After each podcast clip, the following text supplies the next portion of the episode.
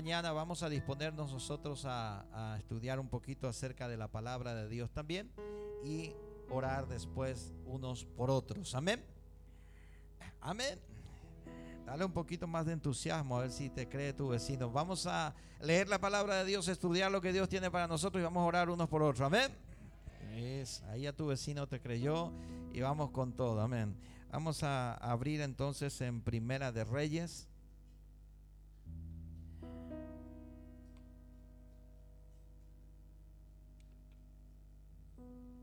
Abre tu Biblia en Primera de Reyes. Aleluya. Capítulo 18.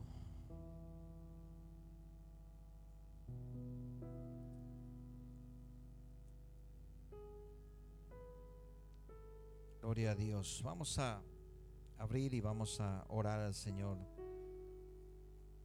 Aleluya. Inclina tu rostro conmigo y vamos a orar.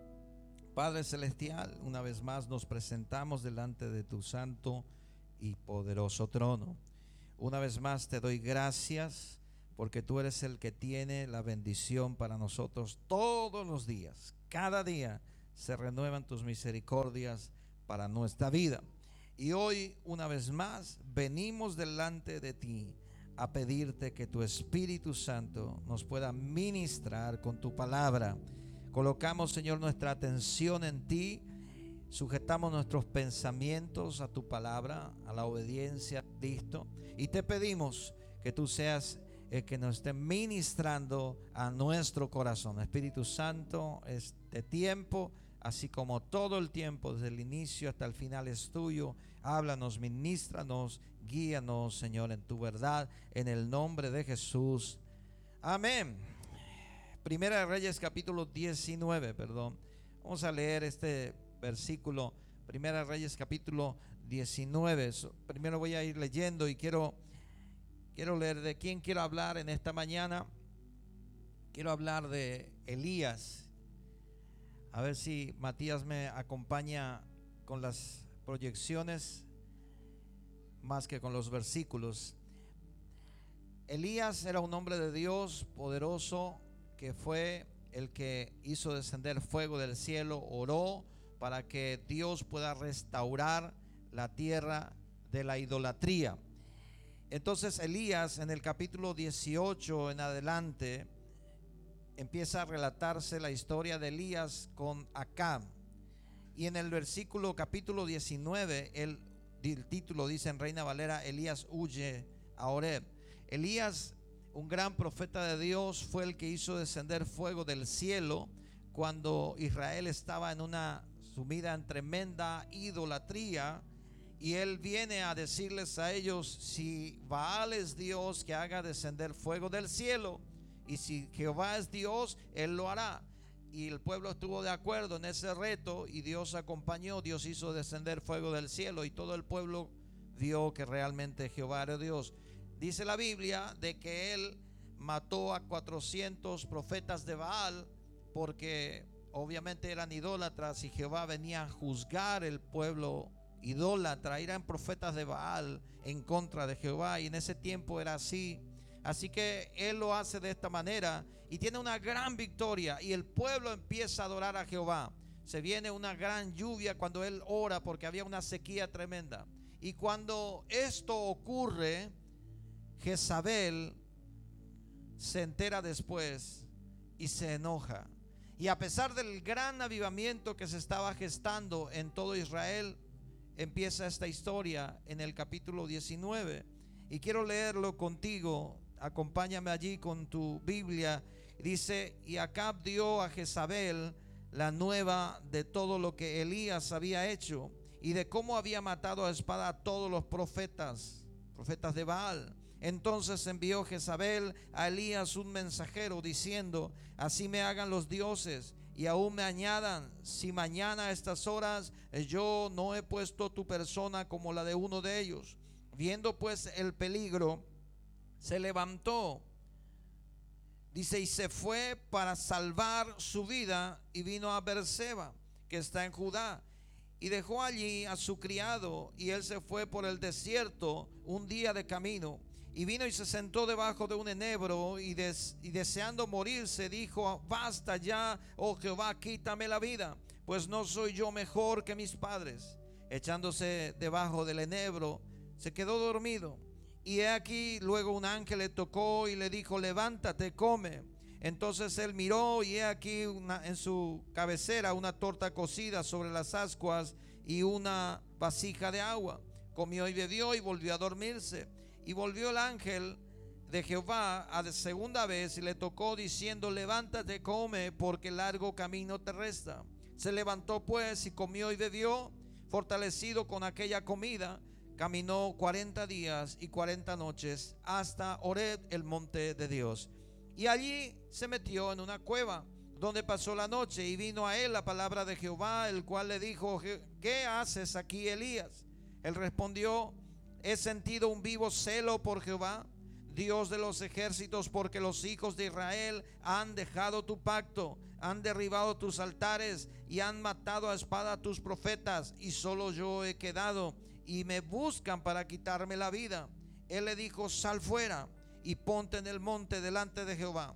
Y aquí Jehová pasaba y un grande y poderoso viento que rompía los montes, que quebraba las peñas delante de Jehová. Pero Jehová no estaba en el viento. Tras el viento un terremoto, pero Jehová no estaba en el terremoto. Y tras el terremoto un fuego, pero Jehová no estaba en el fuego. Y tras el fuego un silbo apacible y delicado. Y cuando lo oyó Elías, cubrió su rostro con su manto y salió.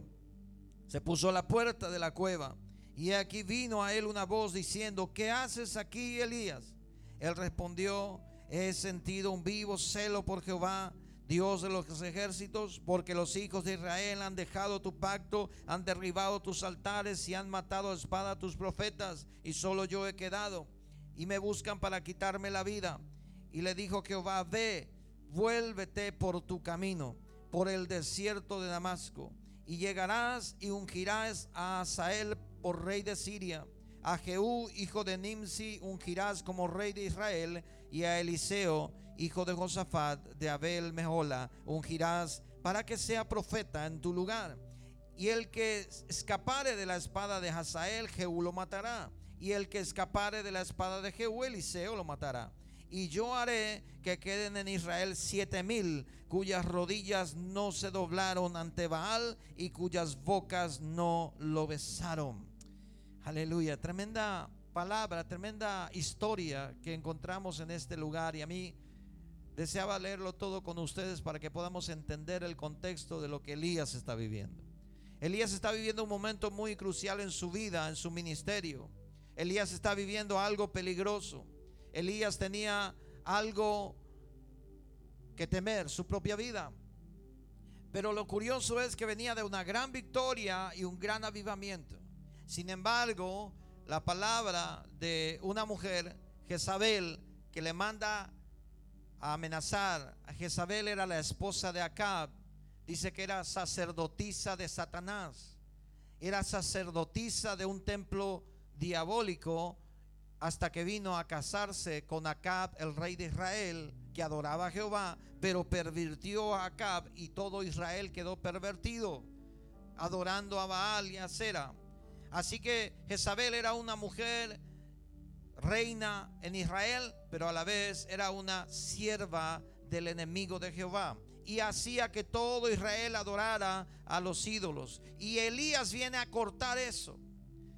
Lo interesante es que Elías hace descender fuego del cielo y luego una palabra de una persona le hace tener miedo. Y es el primer punto que quiero ver contigo. Las palabras como arma del enemigo en contra de tu llamado y tu propósito. Las palabras son poderosas. Las palabras de afirmación, las palabras negativas, las palabras de maldición son poderosas. No menospreciemos esas palabras. Las palabras, el arma que desanimó a Elías para que huya a Oreb. Así que esa palabra que vino de amenaza sirvió de temor para Elías, sirvió de intimidación para Elías. Elías tenía un propósito. Elías estaba desarrollando un llamado. Él tenía que hacer volver a todo Israel a adorar a Jehová de vuelta. Tenía que volver a convertir a todo el pueblo de Jehová para que adore otra vez a Jehová y olvide los ídolos. Tenía que hacer volver el corazón de todo Israel a un verdadero arrepentimiento y empezó bien. Empezó con el fuego descendiendo del cielo, con la aprobación de Dios y todo el pueblo dijo, Jehová es Dios. Pero viene una palabra a desanimarle y a trancar y a detener el proceso y el llamado y el propósito que él está desarrollando en Israel. Y esa palabra de desánimo después de haber matado a los profetas de Baal, después de tener la victoria, después de tener la aprobación de Dios, Elías se desanima por una simple palabra de amenaza de una reina. Bueno, no era cualquier persona, era la reina de Israel que la amenazaba. No era cualquier amigo de la escuela que la amenazaba, era la reina de Israel y podía matarle. Ahora, muchas veces las personas pueden dañarnos con sus palabras. Las personas pueden amenazarnos, insultarnos, calumniarnos, difamarnos.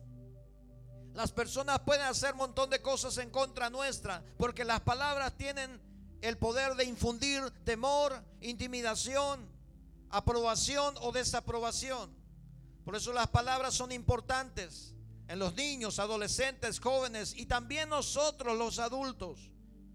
Es importante que entendamos que la primera arma que el diablo usará en mi contra y en la tuya para detener el propósito y el llamado que Dios tiene para mí son las palabras.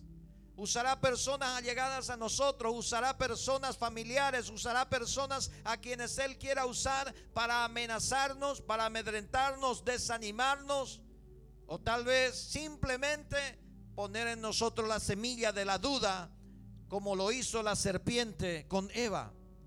¿Es verdad que Dios les dijo esto? La duda hacia la palabra de Dios, la duda hacia lo que Dios es, la duda hacia lo que yo estoy haciendo o tú estás haciendo en el camino de Dios. Y te hacen dudar, ¿será que es cierto? ¿Será que sí? ¿Será que no? Y esas palabras te desaniman y esas palabras tienen el poder de truncar mi llamado, mi destino y mi propósito en Dios. Y esas palabras hacen que yo me esconda en una cueva. Y esas palabras hacen que yo no quiera seguir haciendo lo que Dios me ha llamado a hacer. Y luego tal vez nos podemos preguntar unos años más adelante, ¿qué hubiera pasado si, me comprometía con Dios? ¿Qué hubiera pasado si seguía las palabras en forma? ¿Qué hubiera pasado si abría aquella empresa, aquel negocio que yo sentía que tenía que abrir? ¿Qué hubiese pasado?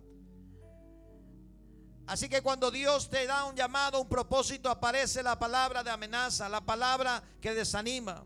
Cuando algo triste está pasando en tu vida, siempre aparece una palabra de desánimo. Cuando algo aparece en tu vida, un dolor de cabeza, y le comentas a alguien equivocado y dice, mi abuelo murió de dolor de cabeza.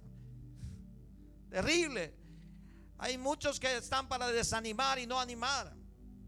Y uno tiene miedo y va al médico y le, cuenta al médico su problema y el médico ni se asusta porque es un problema normal y nosotros todos asustados y le contamos y el médico no entiende por qué tanto susto. Claro, porque no le contamos de que la abuela dijo que fulana murió cuando le agarró así y fulana murió a los 45 y, y el otro murió a los 45 y ahora yo también tengo 44 y ya tengo todo miedo. Las palabras te hacen tener miedo. Las palabras te desaniman. Las palabras te infunden temor. Así que el temor que inicia por la palabra mal formulada, por un consejo mal dado, puede ocasionar que perdamos el destino que tenemos como hijos de Dios, hijas de Dios, que estamos aquí. Tú tienes un llamado, yo tengo un llamado, un propósito. Y no estoy hablando de pastorear, estoy hablando de llamado y propósito. El llamado y propósito de nuestra vida de parte de Dios no tiene que ver con solamente con iglesia, púlpito y predicación. Tal vez tu llamado y, propósito en la vida sea ser un hombre de la ley, hacer el bien para el pueblo. Tal vez tu llamado sea estar allí en la política y estorbarle a esos que están haciendo corrupción y ser la luz en ese lugar. Yo no lo sé. Como Daniel lo estuvo como José estuvo en la corte. Yo no lo sé cuál es el llamado y el propósito, pero tienes que descubrirlo en Dios. Tal vez tu llamado sea ser un gran empresario y tener muchas empresas y dar trabajo a mucha gente que pueda vivir honradamente y dignamente siendo tratados bien como empleados y no como esclavos. Tal vez sea ese tu llamado de predicar el Evangelio a través de ese trabajo. Tal vez el llamado de muchos que están aquí son docentes, tal vez sea enfermera. Y ese llamado y ese propósito se cumple cuando nosotros amamos a Dios, amamos a las personas y las personas aman a Dios. Yo puedo amar a las personas con quienes estoy tratando. Y las personas verán que yo les amo porque yo amo a Dios y tengo el corazón de Dios y esa persona terminará aceptando a Dios porque conoció a un odontólogo, a un peluquero, a un médico, a un albañil, a, a un profesor, a una profesora que amaba a Dios y le mostró que ser cristiano es bueno. Nuestro llamado y nuestro propósito puede ser truncado por palabras de desánimo Tal vez tu llamado y tu propósito tenga que ver con levantar hijos e hijas que conquisten generaciones. ¿Cuál fue el propósito y llamado de José? José el carpintero, el que desposó a María, la madre de Jesús. ¿Cuál era el propósito de él? Solamente una vez aparece en la Biblia. Pero yo sé que él lo arrulló, él lo abrazó al niño Jesús. Yo sé que él, por la tradición judía, fue el que le enseñó las primeras palabras para practicar el Torah. Él fue el que le encaminó porque él creció como un niño y fue grande después. Tal vez tu propósito como padre, como madre, sea formar hijos e hijas de carácter fuerte para conquistar otras cosas. Pero tenemos que descubrir el llamado y el propósito en Dios, sino que las palabras nos trunquen. Nosotros corremos la carrera del Señor y tenemos un llamado a la salvación. En Gálatas capítulo 5, versículo 7 dice, corríais bien ustedes. ¿Quién os estorbó para no obedecer a la verdad? ¿Quién os estorbó para no obedecer a la verdad? El huir de la verdad, del llamado de Dios y de la salvación muchas veces tiene que ver con que mi abuelo no le gusta, mi abuela no le gusta, mi tía no le gusta, mi mejor amiga no le gusta, mi mejor amigo no le gusta y habla mal de nosotros. Tu llamado se trunca porque obedeces y haces caso a esa gente. Porque por más que te quieran mucho, están desviando tu llamado y tu propósito en Dios. Porque tu llamado y el mío aparte de servir a Dios aquí en la tierra, el llamado principal es que lleguemos al cielo con Dios, porque la voluntad de Dios es que todos sean salvos y ninguno se pierda. Eso dice la Biblia. Así que cuando yo decido estorbar mi camino con Dios y digo, no, ya no voy a ir más a la iglesia porque esto y esto, lo otro, no, porque me estoy enojando, no, porque no es así. ¿A quién estoy escuchando? Y esta pregunta es para eso. ¿Quién nos estorbó? Vosotros corríais bien, estabas bien, estabas fiel con Dios, estabas estudiando la Biblia, servías a Dios. ¿Quién te estorbó? ¿Qué te pasó? Truncaste tu llamado, cortaste eso por oír una palabra. ¿Sabe qué dice Proverbios 28.1? Huye el impío sin que nadie le persiga, mas el justo está confiado como un león. El huir de tu propósito tras cosas terrenales, el huir de tu llamado por causas terrenales es propósito del diablo. Y eso es propio de los que no confían en Dios. Pero los que confían en Dios no huyen de su propósito, no huyen de su llamado, enfrentan las circunstancias y van. Lo segundo que puedo ver en la historia de Elías que me impresiona es que él tomó una dirección correcta. La Biblia relata que él huyó a Oreb, el monte de Dios. Ustedes ven la imagen allí, ese es el campo. Se calcula que tenía 250 kilómetros entre un punto y el otro punto. Él huyó, caminó durante 250 kilómetros, pero no a cualquier lado. No agarró como Jonás la dirección equivocada. Jonás cuando recibió la palabra de profecía de parte de Dios para Nínive, Nínive estaba al norte de Israel, él se va al sur, por lo opuesto. Él sale y se va al otro lado. Dios, por medio de un gran pez, le vuelve a traer y le da una segunda oportunidad para cumplir su llamado. Pero él que hizo, él fue a dirección equivocada. Elías no. Elías sintió miedo. Elías se intimidó. Elías sintió una amargura terrible y se sentó debajo de un enebro y dijo, yo no soy mejor que mis padres. Quiero morirme. Señor, llévame. Pero tomó la dirección correcta. Fue al encuentro con Dios. La pregunta que surge allí es ¿dónde, ¿a dónde vamos cuando nos sentimos así? ¿A dónde corremos cuando nos sentimos amenazados, intimidados, amargados, presionados? ¿A dónde corremos? A la mejor amiga, al mejor amigo.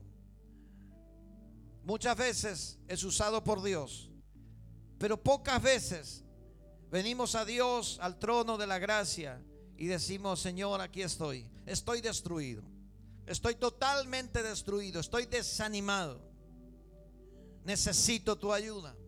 Elías corría hacia el monte de Dios y caminó hacia el monte de Dios porque allí históricamente era el monte donde se había revelado Dios al pueblo de Israel. Históricamente en ese monte se había revelado Dios a través de Moisés a Israel. Así que históricamente eso era el monte de Dios. Era un monte santo para ellos. Así que él corrió en esa dirección diciendo, ya no puedo ir al templo porque ahí me va a agarrar Jezabel, yo voy a ir al monte de Dios, voy a refugiarme en Dios.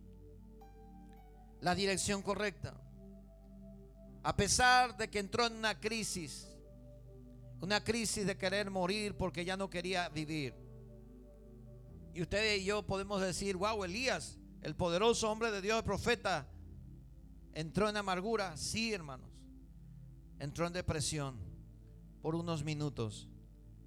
Y por 40 días, a pesar de su amargura, a pesar de su depresión, él obedeció al ángel de Dios. Levántate y camina. Y caminó.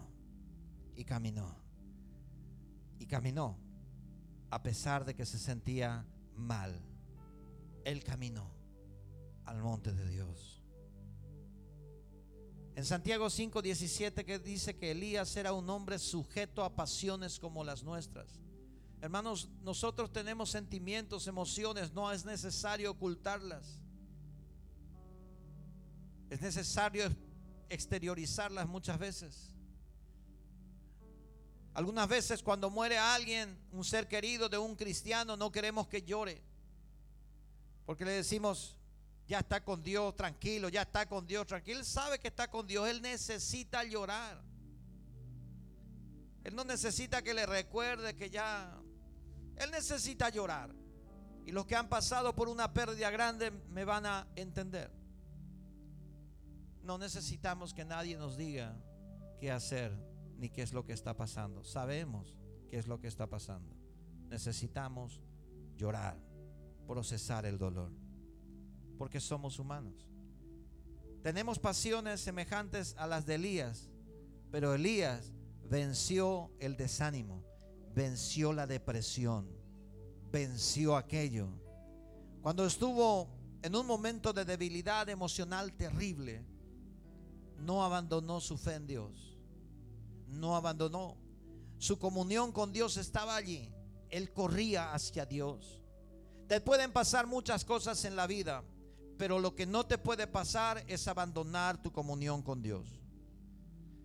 Te puede suceder muchas cosas en esta tierra. Jesús dijo, en el mundo tendréis aflicción, pero confiad en mí, yo he vencido al mundo. Así que pueden pasarnos muchas cosas, hermanos. Pero lo que no nos tiene que pasar es perder la confianza en Dios. Eso es lo que a Elías no le pasó. Elías confió en Dios y caminó hacia Dios y buscó a Dios. Cuando te sientas atacado, ofendido, calumniado, No corras a defenderte, corre a la presencia de Dios. Cuando te sientas apedreado, no corras a defenderte. No corras al abogado para defenderte. Corre a Dios. Corre a Dios. Que Dios entiende lo que te está pasando. Ahora, como el hijo pródigo tenemos que correr a Dios. Y la respuesta para correr a Dios en los momentos de dificultad es saber quiénes somos.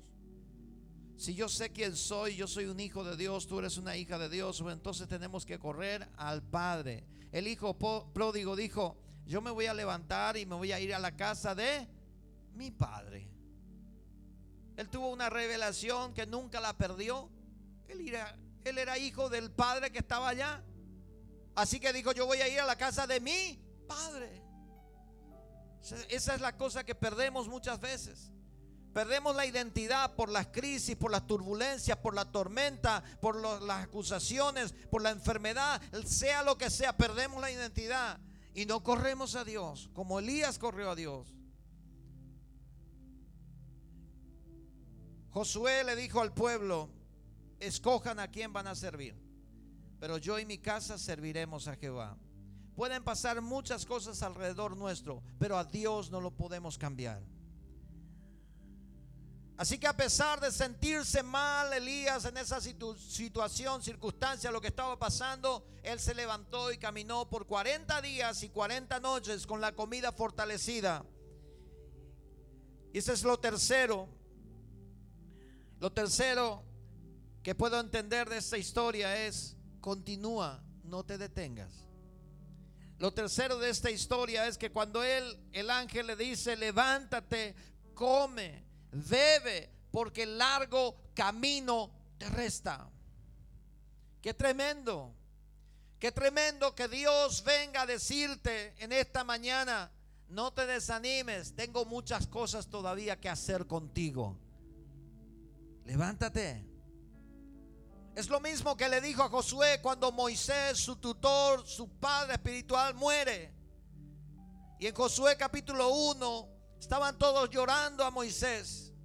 Y viene Dios y le dice a Josué, Moisés mi siervo ha muerto, levántate tú y pasa con este pueblo el Jordán, esfuérzate y sé valiente.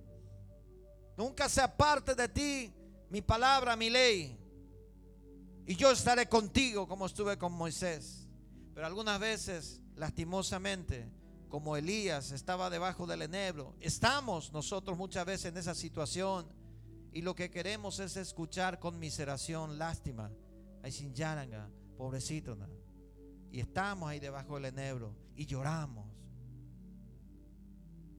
Llorad con los que lloran, dice, pero a mí me gusta empujarle también algunas veces. Levántate, sacúdete, sécate las lágrimas. Que la vida tiene colores grises, oscuros y brillantes. Pero levántate, que más allá puede salir el sol. No te quedes en medio de la tormenta. Camina. Vamos. Eso es lo que Dios le dice a Elías por medio del ángel. Levántate, camina. Largo camino terrestre. Tienes que encontrarte con Dios y ahí tenemos otra asignatura pendiente. Tienes que completar la tarea que iniciaste. Estás libertando al pueblo de Israel de la idolatría y te quedaste a la mitad de camino. Camina, levántate. Tal vez tú y yo estamos en una situación parecida. Estamos a la mitad de nuestro camino de libertar toda nuestra generación de la idolatría, del pecado, de la inmoralidad. Y de repente por una palabra de desánimo entramos en una depresión y decimos, no, yo hasta aquí nomás.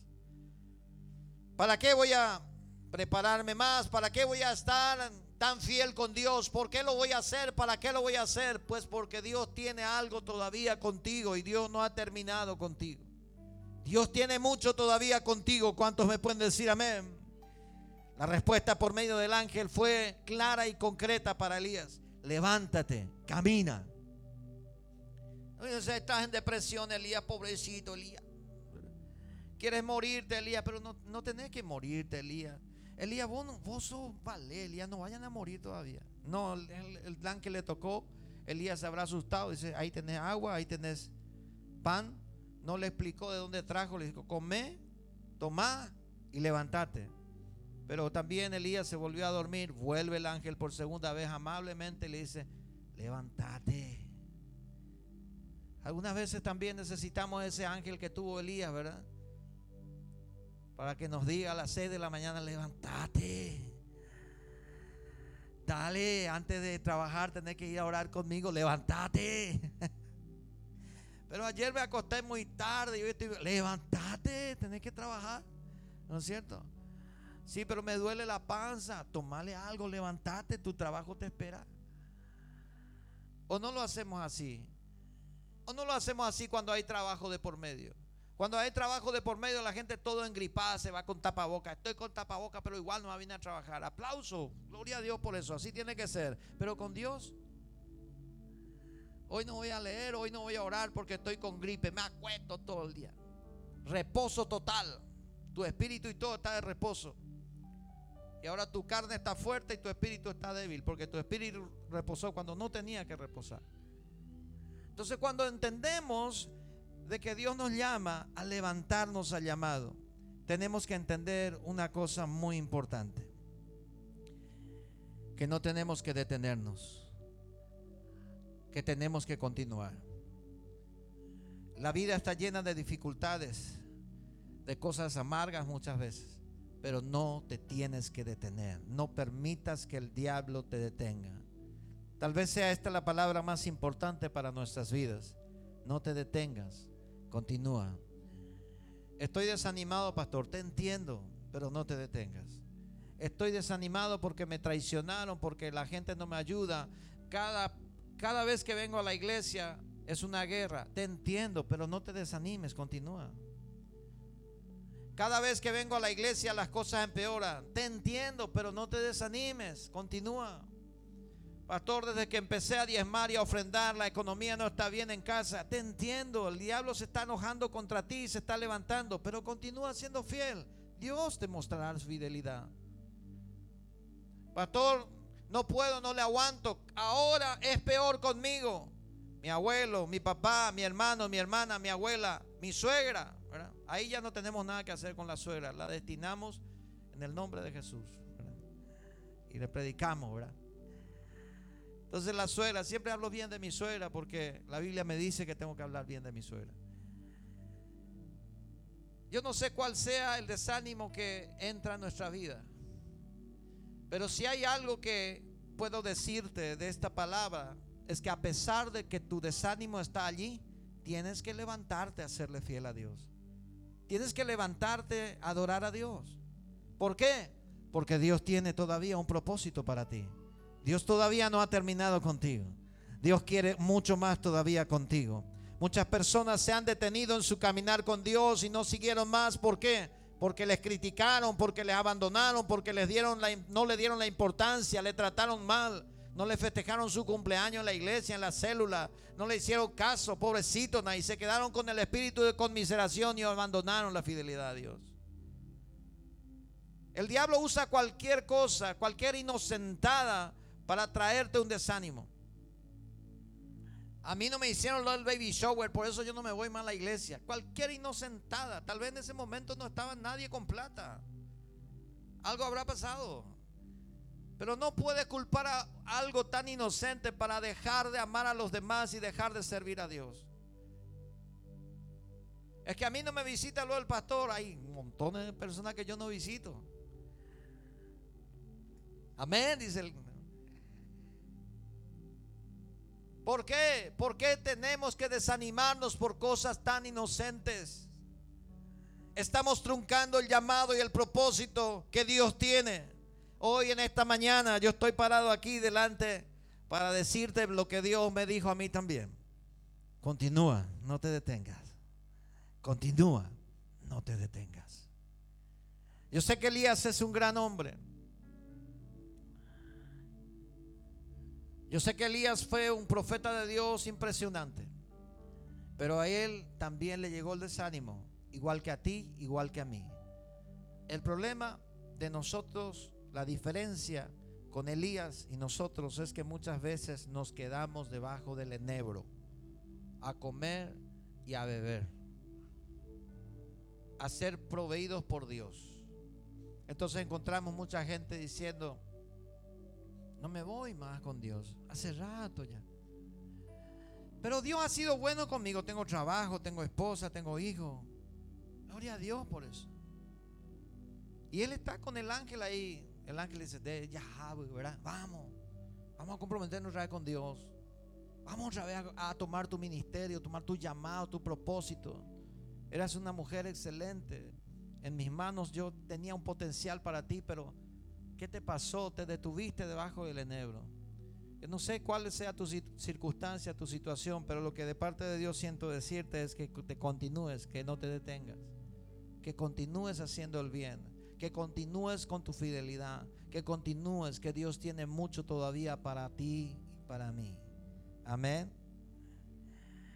Un hombre muy anciano le detectan próstata, un hombre cristiano. Y todos tenían miedo, de la familia tenía miedo de que no pasara bien esa operación y el doctor también. Así que este varón de Dios, hombre de Dios, recibía las dos cosas, recibía el desánimo y recibía el aliento.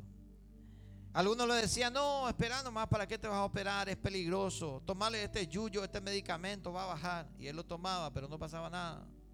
Y cuando los otros venían a decirle, anda así que la operación, vamos a orar, por Dios te va a estar guardando. Eso le animaba, pero él estaba ahí. Cuando llega el día de la cirugía, él levanta sus brazos y dice, no moriré, sino que viviré para contar las obras de Dios. Él citó un salmos y salió de ahí caminando dando la victoria a Dios. No sé cuál sea la situación que pasas, pero si así es ansia de muerte que te llega, puedes decir al Señor, no moriré, sino que viviré para contar los milagros de Dios. Gloria a Dios. Puedes ponerte de pie, por favor. Es importante que no te detengas. Lo que el diablo quiere que te detengas, que ya no sigas. Así que hoy te pido que cierres tus ojos y pídele a Dios que te ayude a no detenerte. Cierra tus ojitos. Es muy importante que lo hagas. Que lo hagas orando al Señor. Pídele a Dios.